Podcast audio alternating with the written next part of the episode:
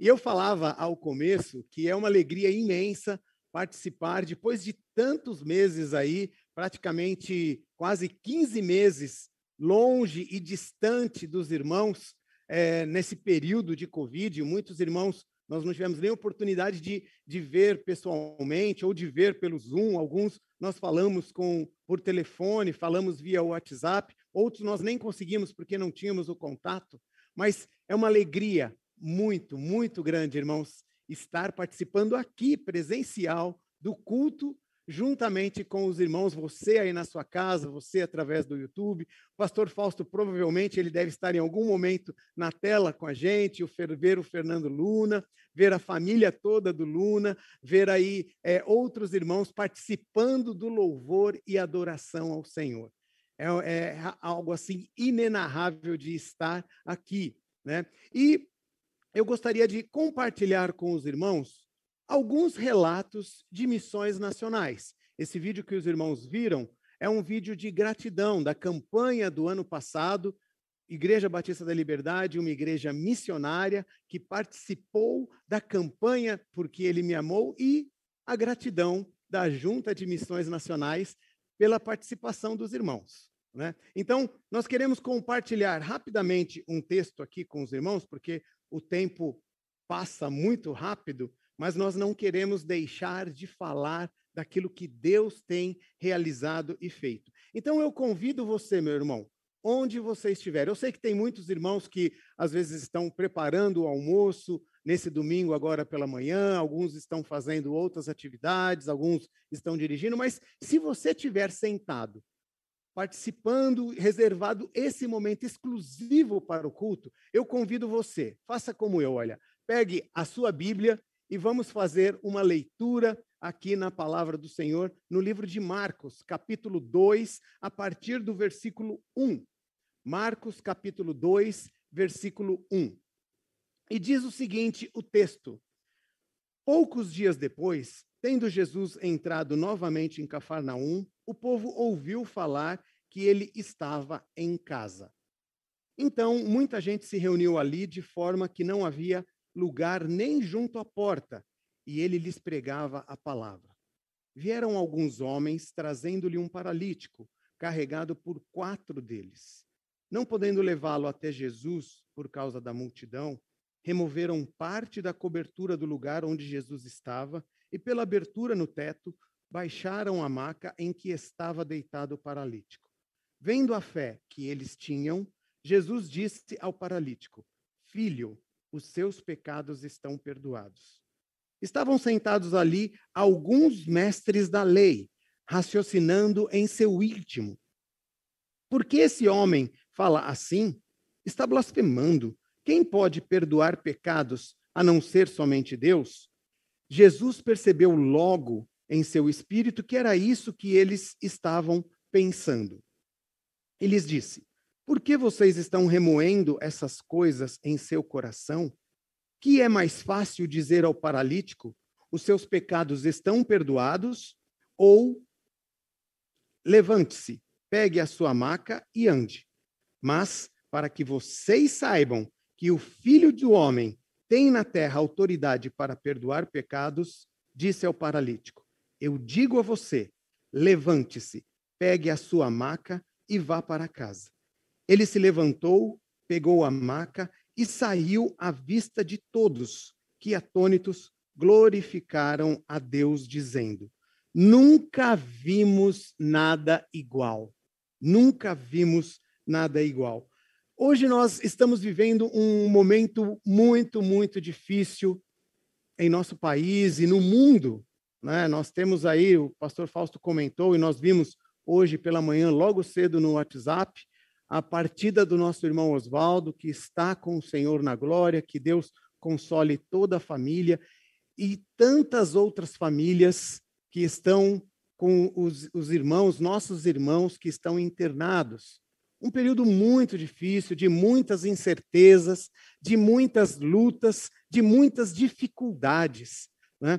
E é, essa semana passou um vídeo é, circulou um videozinho rapidamente no WhatsApp, talvez, eu não sei se os irmãos viram, mas eu lembrei de uma história do meu avô. E o meu avô, ele nasceu em 1898, no interior de Minas Gerais, próximo da cidade de Passos. É, quando ele tinha por volta dos seus 16 anos, começou a Primeira Guerra Mundial. Quando ele se casou, por volta dos seus 20, a guerra já tinha terminado, com um saldo aproximadamente de 20 a 22 milhões de pessoas que morreram naquela situação. Uh, próximo dos seus 22 anos, começou a gripe espanhola, matando aproximadamente 50 milhões de pessoas. Mas o meu avô continuava vivo. Aprendeu desde cedo ser servo do Senhor caminhar segundo as palavras do Senhor. Com seus 31 anos, ele sobreviveu à crise econômica que iniciou, que iniciou com o desmoronamento da Bolsa de Valores em Nova York, causando inflação, falência de diversas empresas, desemprego e aumentando a pobreza e a fome. Quando ele estava com seus 35 anos, os nazistas chegaram ao poder. E aos 41 começou a Segunda Grande Guerra Mundial, terminando quando ele estava com 47 anos e com um saldo de 60 milhões de mortos. Aos 54 anos começou a Guerra da Coreia e aos 64 a Guerra do Vietnã, terminando em 1975. E ele já estava com 77 anos. Grandes dificuldades. Eu, quando criança, eu pensava, né? Falei, nossa, olha, sinceramente, os meus avós, meus avós não sabem o que é dificuldade, a dificuldade que a gente vive no dia de hoje, nos dias atuais, as incertezas, tantas situações que nós vivemos. Mas o meu avô deixou um legado. Meu avô e minha avó, meu avô casou com 16 anos, minha avó tinha 13 anos, era muito comum naquela época, muitos irmãos sabem disso principalmente no interior do nosso país. E a minha avó e o meu avô deixaram nove filhos. E dentre eles, aí nós já estamos vivendo a quinta, sexta geração. E dentre eles, muitos médicos, muitos pastores, muitos profissionais liberais de diversas áreas. E, principalmente, um legado de caminhar com o Senhor. É isso que nós vemos nesse texto de Marcos, capítulo 2, situações difíceis que eles viviam naquela época, mas Jesus estava ali. Jesus estava ali como um dia qualquer ali em Cafarnaum. Esse dia em Cafarnaum, conforme relata esse texto de Marcos, capítulo 2, era um dia normal, possivelmente como qualquer outro dia. Muitos estavam fazendo seus afazeres, cuidando de seus afazeres, muitos estavam correndo atrás das suas, dos seus temas, muitos estavam correndo para trabalhar, outros estavam correndo para conseguir efetivamente o seu sustento do dia a dia. Mas Jesus estava a ensinar. Jesus estava em casa. Nós não sabemos que casa que era, se era a casa dele mesmo, se era a casa de Pedro. Alguns dizem que talvez fosse a casa de Pedro, mas a gente sabe lá em Mateus 4:13 que diz que Jesus Cristo mudou para Cafarnaum. E Jesus estava, independente de onde ele estava, ele estava ensinando. Aonde? Em casa. Ele estava em casa a ensinar. E ele começou a ensinar. Ele começou a falar. Falar do reino que ele veio trazer, o reino dos céus. A nova vida, a nova esperança, em meio a toda aquela situação política que eles viviam, aquela opressão do império. Mas Jesus estava ali, ensinando. E nós estamos vivendo momentos difíceis, momentos de incerteza, momentos de dificuldade, momentos de luto, momentos de tristeza, de angústia. Mas o Senhor Jesus, Ele está a nos ensinar. Ele está onde? Em casa, com você. Ele está através deste livro, falando com você. Ele está participando das suas lutas. Ele está participando das suas dificuldades. Ele está ensinando mais sobre o reino. E a nossa vida não se restringe tão somente a essa vida aqui. A nossa vida está garantida lá nos céus com o Senhor Jesus. Nós vamos viver com Ele, nós vamos reinar com Ele, nós vamos morar nas mansões celestiais, nós vamos caminhar em ruas de ouro. É isso que a palavra nos, nos reserva. Os nossos nomes estão escritos no livro da vida. Louvado seja Deus. É esse o Senhor que nós seguimos. A nossa vida não se restringe somente a esta vida, a este tempo, aqui e agora. Dificuldades, incertezas, temos sim. Mas o Senhor Jesus disse: tem de bom ânimo, eu venci o mundo. Nós vemos aqui situações de uma pessoa que estava ou querendo ouvir e várias pessoas ouvindo, querendo ouvir, e as pessoas começaram a se juntar nas casas, na casa, efetivamente. E as casas eram poucas ali, eram aproximadamente, alguns dizem que eram 150 casas que tinham ali naquela, naquele vilarejo, mas independente de quantas casas tinham, o que acontecia era que Jesus estava ali ensinando, o Senhor estava falando, e as pessoas começaram a chegar, chegar. E até um ponto que não cabia, tinha uma multidão. A gente vê na sequência, no capítulo 3 do livro de Marcos, no finalzinho do capítulo 3, que Jesus voltou a ensinar em casa e tinha uma, novamente uma multidão. Onde Jesus Cristo estava, tinha multidões. Jesus Cristo estava onde as pessoas queriam ouvir, as pessoas acessavam o Senhor Jesus para ouvir a palavra e a palavra de vida, ouvir a palavra e palavra de conforto, ouvir a palavra e palavra de confrontação, palavra de mudança de vida. Quando nós chegamos diante do Senhor Jesus, nós temos um refrigério, porque o Senhor fala verdadeiramente quem somos e o que efetivamente nós esperamos. Onde está o nosso coração? E as pessoas acessando o Senhor Jesus até o ponto que alguém ouviu ali no vilarejo, um vilarejo não tão grande, que o Senhor Jesus estava em casa. Vamos lá. E eles foram. E eles levaram, e eles chegaram com um paralítico. E não tinha acessibilidade, como nós temos aqui na Liberdade, que tem um elevador, que tem rampa, que tem. Não tinha isso lá naquela época. Acredito que não tinha nem cadeira de rodas, porque ele foi levado na maca. Nós não sabemos o nível de paralisia desse, dessa pessoa, desse rapaz, desse homem. Nós não sabemos se ele era paralítico desde a infância, se ele nasceu paralítico ou se ele adquiriu essa paralisia ao longo do tempo, de algum trabalho, de algum acidente. Nós não sabemos. A Bíblia fala que ele chegou numa cama deitado, sem esperança, sem perspectiva de vida sem futuro, e nós não sabemos quanto tempo ele estava ali, mas nós sabemos de uma coisa: ele tinha amigos, ele tinha pessoas que estavam ao redor apoiando, carregando, se importando com ele, visitando, e quando esses amigos, que com certeza davam todo o sustento, todo o apoio que ele precisasse, eles souberam que Jesus estava, eles vamos Vamos levar ele até Jesus. Jesus é a solução. Jesus é que pode mudar. Jesus é que pode transformar. Jesus é que pode trazer cura, libertação da dor, libertação desse leito. E às vezes nós temos situações em nossas vidas, irmãos, que nós não vemos esperança, nós não vemos perspectiva. Humanamente falando, nós não vemos. Em muitas situações nós falamos só um milagre do Senhor para mudar essa situação só a ação do Senhor. E esse homem chegou, de uma forma ou de outra, chegou até a porta da casa. E eles viram que não conseguiam acessar Jesus. E eles desistiram. Ah, vamos embora, vamos tentar no outro dia. Quem sabe Jesus ensina em outro lugar. A gente sabe que ele está aqui, a gente volta amanhã. Não, eles ficaram ali, eles tentaram, com certeza eu imagino, que eles tentaram entrar pelas portas, eles têm pela porta, eles tentaram entrar, talvez tivesse janela pela janela, não conseguiram, tentaram pedir licença, mas eles não conseguiram. Até que alguém viu, o Espírito Santo iluminou alguém, falando: olha, tente pelo telhado.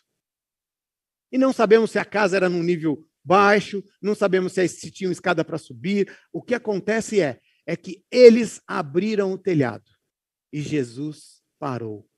Com certeza Jesus parou. Porque imagine Jesus ensinando numa casa, o telhado sendo aberto, o telhado sendo aberto e começa a cair detritos.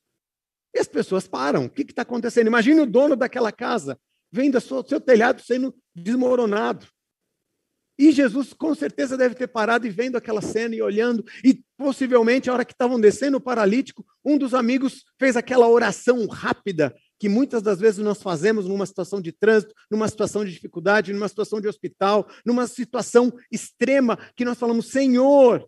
E um dos amigos fez, Senhor, eu imagino, Senhor, cura ele, Senhor, cura ele.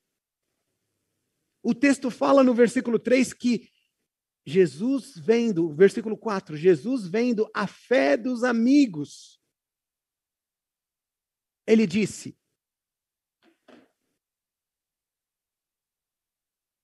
Versículo 5, né? Vendo a fé que eles tinham, Jesus disse ao paralítico: Filho, os seus pecados estão perdoados. O Senhor Jesus, ele faz o trabalho completo em nossas vidas ele trata da nossa questão espiritual, primeiramente. E se nós estamos vivendo por lutas, momentos difíceis, momentos de incerteza, o Senhor Jesus é aquele que trata primeiramente da nossa vida espiritual. O que eu e você, meu irmão, precisamos ser tratados pelo Senhor Jesus nesse momento, nesse dia, o que efetivamente o Senhor Jesus quer tratar com a minha e com a sua vida. Nós só precisamos acessar o Senhor Jesus. Nós precisamos orar. Nós precisamos buscar a presença do Senhor Jesus. E Martinho Lutero disse certa vez que é impossível ser um cristão e não orar. Seria a mesma coisa dizer que eu vivo, eu, eu estou vivendo, mas eu não respiro. É impossível ser um cristão e não orar. Vou repetir. Seria a mesma coisa de dizer que eu vivo, mas eu não respiro. Nós não podemos viver sem respirar. Um cristão não pode ser um cristão sem orar nós precisamos ter a nossa vida de acesso ao Senhor Jesus. Os milagres só ocorrem quando nós acessamos o Senhor Jesus. E aqui esse paralítico acessou o Senhor Jesus por causa de quem? Porque ele por si só, ele não podia acessar. Ele estava paralisado. Mas ele precisou dos amigos. E quantas e quantas vezes, irmãos, nós precisamos de amigos para nos levar ao acesso do Senhor Jesus, a acessar a presença do Senhor Jesus. Quantas e quantas vezes nós precisamos de amigos para orar por nós, pelas nossas vidas? Quantas e quantas pessoas, meus irmãos, estiveram orando por você, para que você tivesse um conhecimento do Senhor Jesus, para que você entregasse a sua vida ao Senhor Jesus. Se nós estamos aqui, é porque tivemos pessoas, pai, mãe, irmãos, tios, avós, amigos, que estiveram orando para que um dia nós entregássemos a nossa vida ao Senhor Jesus. E o milagre de perdoar os pecados, e o milagre de caminhar fosse realizado em nossas vidas. Nós precisamos ser amigos que não somente acessem o Senhor Jesus, mas que nós carreguemos as pessoas. Quantas pessoas, meus irmãos? Com certeza você tem no seu caderno de oração que você tem acessado ao Senhor por eles. Mas quantas pessoas ainda estão precisando acessar, ser acessadas? Para trans, transmitirmos a palavra do Senhor Jesus. Essa semana nós tivemos na Junta de Missões um congresso durante a semana toda falando sobre igreja multiplicadora na, na prática. O que é igreja multiplicadora? Nós passamos um. um, um é, nós tivemos uma reunião há um tempo atrás aqui na Liber, juntamente com alguns líderes, é, falando sobre igreja multiplicadora. O que é igreja multiplicadora? E a igreja multiplicadora, ela tem relacionamento discipular. É de caminhar, de andar junto a junto, junto com as pessoas. Não é se ver uma vez a cada semana, só ver só ao domingo. Mesmo que agora nós temos tecnologia para fazer ligações via WhatsApp e falar e ver a pessoa do outro lado do mundo é ter relacionamento intencional. Viver a dinâmica de uma igreja que multiplica é viver um relacionamento intencional. E o que é um relacionamento intencional? É eu sair da minha casa sabendo que eu sou discípulo do Senhor Jesus, que eu tenho, como lá diz em Êxodo, capítulo 21, eu tenho a marca, a orelha furada, porque eu sou servo do Senhor, do Deus Altíssimo eu sigo ao Senhor Jesus e eu vou proclamar essa mensagem de amor e de graça e de compaixão e que transforma corações e vidas a todas as pessoas que me conhecem.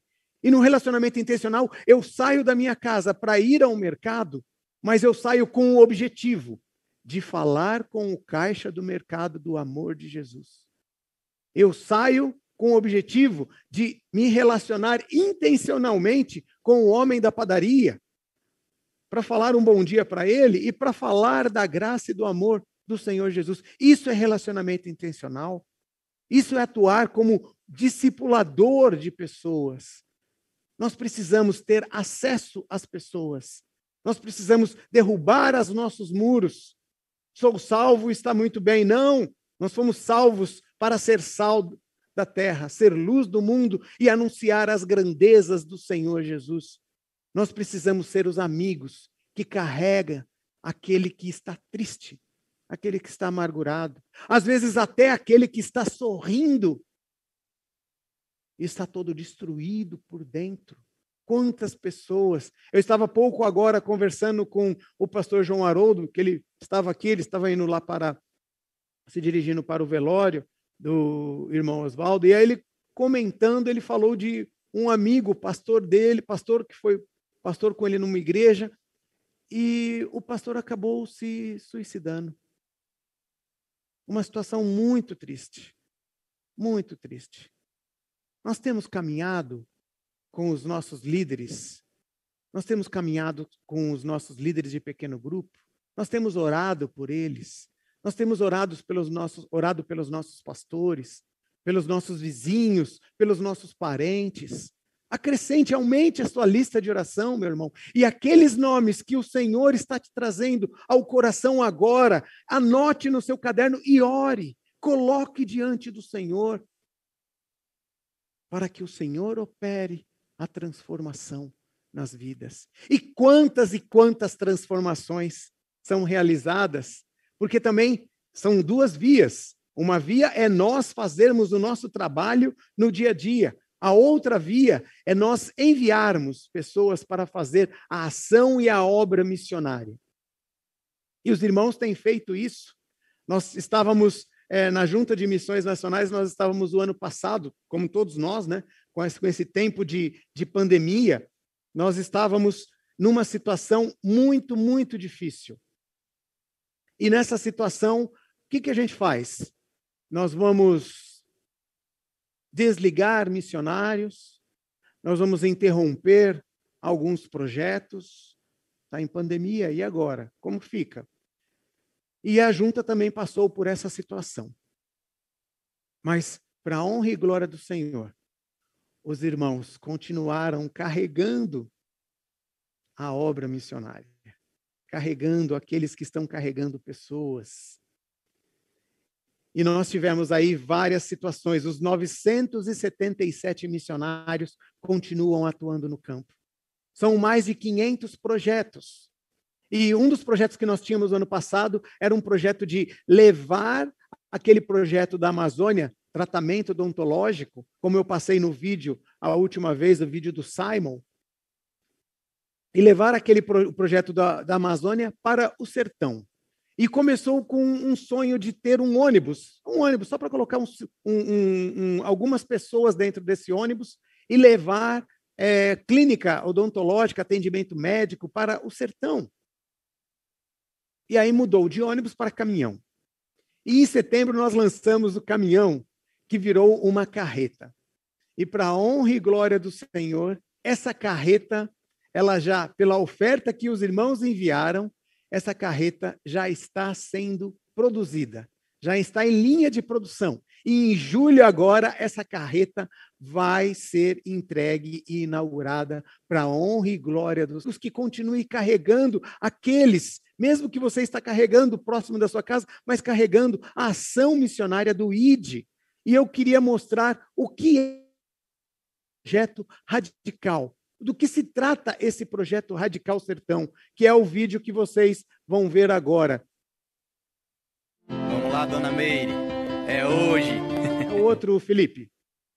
Missionários responsáveis por polos de multiplicação plantam igrejas autóctones com o auxílio de jovens radicais, que dedicam dois anos de suas vidas ao projeto.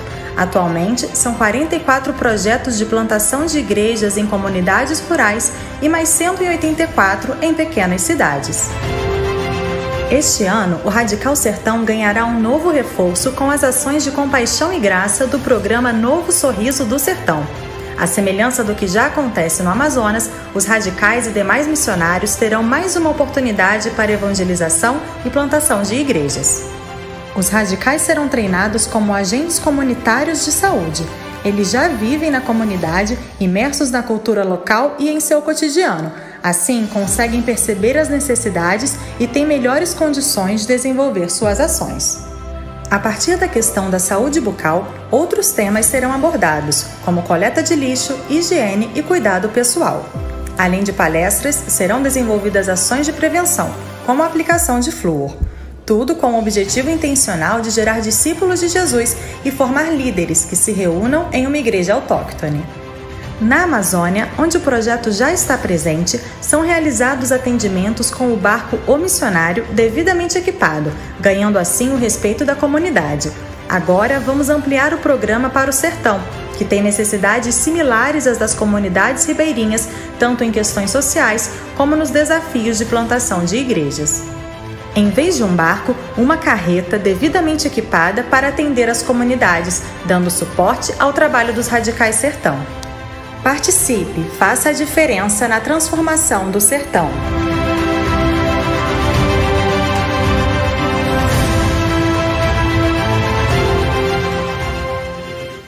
Amém, amém. Louvado seja Deus. É esse é o projeto radical. Esse é o projeto radical Sertão. O radical Sertão não contempla somente a carreta, contempla uma frente de trabalho toda. São mais de 40 pessoas que já têm atuado lá no projeto Radical Sertão, com o missionário Halisson e tantos outros missionários. No ano passado, nós tivemos acesso a, durante o período de pandemia, os missionários trabalhando na ação missionária, nós tivemos batismos no sertão. E nós tivemos, dentro do programa Radical Sertão, nós tivemos um missionário radical, radical é para que os irmãos saibam, são aquelas pessoas que querem viver uma experiência missionária. Entre 18 e 55 anos, eu quero viver o que é ser um missionário, o que é estar no campo. Tem aqueles irmãos que querem viajar, que querem participar de uma ação missionária, como o CREIA, né? Como nós fazemos no CREIA, como nós fizemos lá no CREIA Exu, é, CREIA não em Exu, CREIA Exu, vou corrigir aqui, porque o, o Rony faz, falava isso para mim. É, como nós estamos falando do CREA lá em Fortaleza, que nós estaremos fazendo, então teve vários irmãos que viviam essa experiência de alguns dias. Mas existem irmãos que querem viver experiência, eu quero ficar alguns meses, eu quero dar um ano da minha vida para viver no campo missionário, viver o que é lá o dia a dia. E teve um jovem chamado Lucas, do Rio de Janeiro, com 21 anos, com situações de drogadição, e dentro da igreja, e o Senhor chamando ele. E ele, ah, não, imagina, eu vou continuar minha vida, eu vou continuar minha vida. E ele continuou a vida dele. E num belo dia, os amigos orando por ele, carregando ele em oração, os amigos da banda, os amigos de louvor, os amigos jovens que ele tinha na igreja, orando por ele até um dia que ele foi conduzido a um culto. Ele estava totalmente desmotivado, desanimado, desesperançado. E aí, nesse culto, ele teve um, um novo encontro com o Senhor. Ele renovou, reconsagrou a sua vida. E nesse culto, que foi um culto missionário, ele foi chamado novamente para ele ir fazer a obra missionária. Um chamado que já tinha sido feito lá atrás. E ele agiu como Jonas, e ele foi. Foi feito todo um processo de tratamento, e ele foi para o campo missionário viver o que era a vida missionária. O Lucas ele já está já há quase quatro anos lá trabalhando no Radical Sertão, casou agora com uma radical também. E quando ele chegou lá, ele conheceu é, algumas situações, teve todo o período de treinamento, e ele começou com o processo de relacionamento intencional, era evangelismo de porta em porta. E ele chegou na casa de, de algumas pessoas e começava ele um outro radical, visitando, aprendeu a tomar café, porque ele não gostava de tomar café, e cada casa que ele entrava, eles davam um bule de café e ele tinha que tomar o café. Né? E aí ele foi visitando. E ele visitou um menino de rua ali, que morava ali na rua, morava próximo da casa deles, não um menino que era de rua, mas ele evangelizou esse menino, menino na faixa, faixa de 11, 12 anos, típico da idade, né? Bem agitado. E ele, esse menino começou a evangelizar toda a família. E evangelizando toda a família, é, ele continuou acompanhando visitas de porta em porta.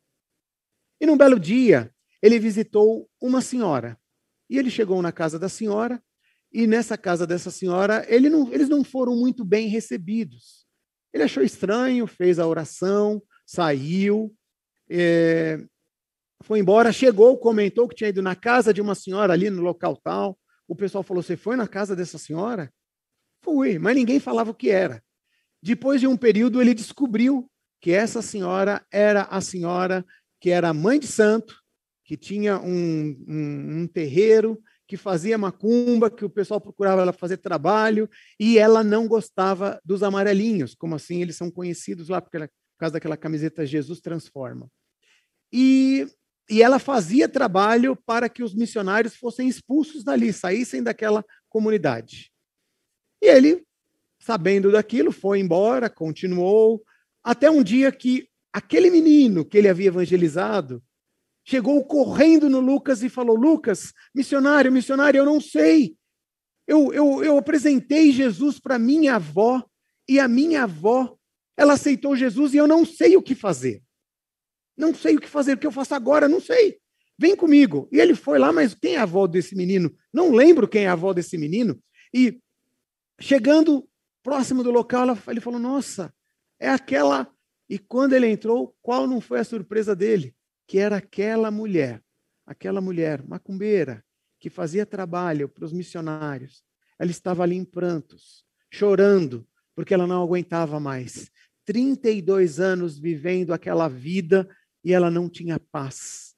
Ela, tomava, ela dormia tomando antidepressivo, tomava remédios para dormir, e vários remédios que ela tomava. E ela falou que não aguentava mais aquela opressão, aquela situação depressiva.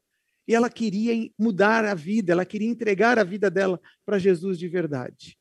E essa senhora é a dona Meire. A dona Meire, ela foi batizada agora, no período de pandemia, no mês de maio. E é esse vídeo que vocês vão ver agora, o vídeo do batismo da dona Meire. Vamos lá, dona Meire. É hoje.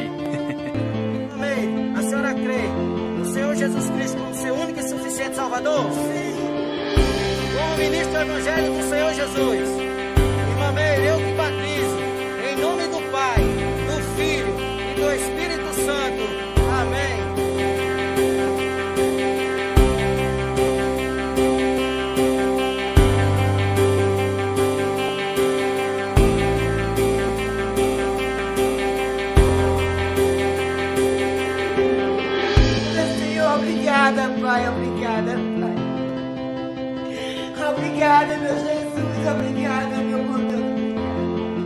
Jesus transformou sua vida. Transformou.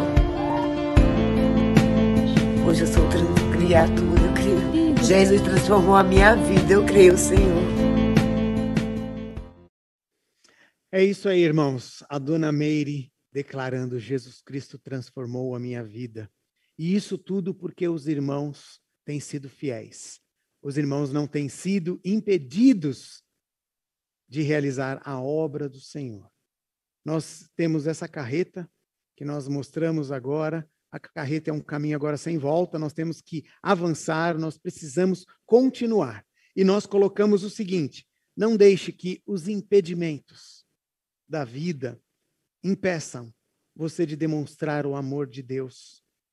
Não deixe que os impedimentos deixe você de multiplicar. Faça com que você não multiplique os esforços de anunciar. Que você pare de interceder pelas pessoas. Continue a ter, interceder pelas pessoas que estão ao seu redor, pelas pessoas que estão no campo. Coloque-se à disposição tudo aquilo que Deus tem colocado em suas mãos para a obra missionária, como tem sido feito várias frentes de entrega de cestas básicas aqui na Líbia. Continue participando. E eu quero deixar um desafio, meus irmãos. Quero deixar um desafio para você que está aí na sua casa. Eu sei que o tempo já está bem avançado, mas eu não poderia deixar esse desafio. A carreta vai ser entregue. Só que os irmãos sabem que não é só entregar uma carreta.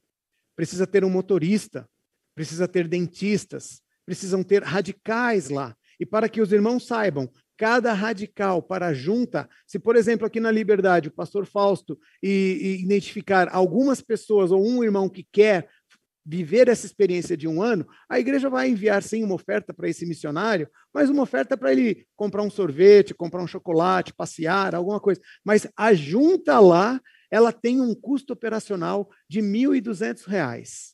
R$ 1.200 pela, pela obra de manter um radical todo mês lá com alimentação, com aluguel, com todos os gastos de deslocamento, tudo que ocorre lá na ação missionária.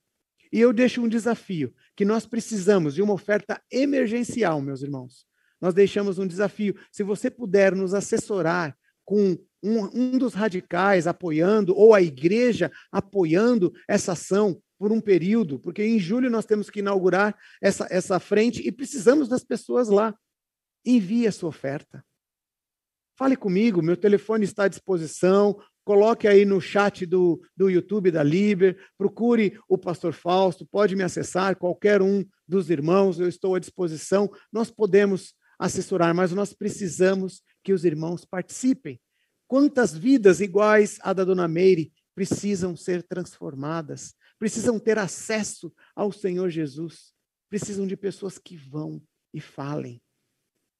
Fale com eles, mas não fique não fique, não, não fique impedido. Não, se, não deixe de participar. Fale com o pastor Fausto, coloque no chat, eu estou à disposição, meu telefone está à disposição e eu quero agradecer a Deus por esse momento. Nós temos que tomar cuidado.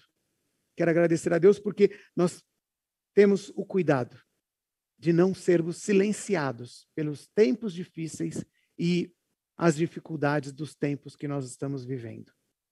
A liberdade, ela tem liberdade em continuar proclamando, em continuar anunciando, em continuar se multiplicando pelos pequenos grupos, multiplicando em ações, multiplicando em oração, multiplicando nos esforços. Que Deus continue agindo na sua vida, que Deus continue abençoando o seu lar, que Deus continue derramando das ricas bênçãos sobre tudo o que permeie a sua vida, hoje e sempre e levante-se, ande e leve a sua maca. Esse é o Senhor Jesus, que opera milagres na minha e na sua vida. Creia, ele continua em casa ensinando dia a dia. Ele está contigo todos os dias até a consumação dos séculos. Que Deus nos abençoe. Muito obrigado, pastor Fausto. Muito obrigado, irmãos, por este momento. E eu estou aqui à disposição no que precisar para a igreja multiplicadora, para pequeno grupo multiplicador, para qualquer frente que precisar de eu, de eu apoiar, eu estou à disposição. Eu tenho uma dívida de gratidão com a Igreja Batista da Liberdade. Deus nos abençoe.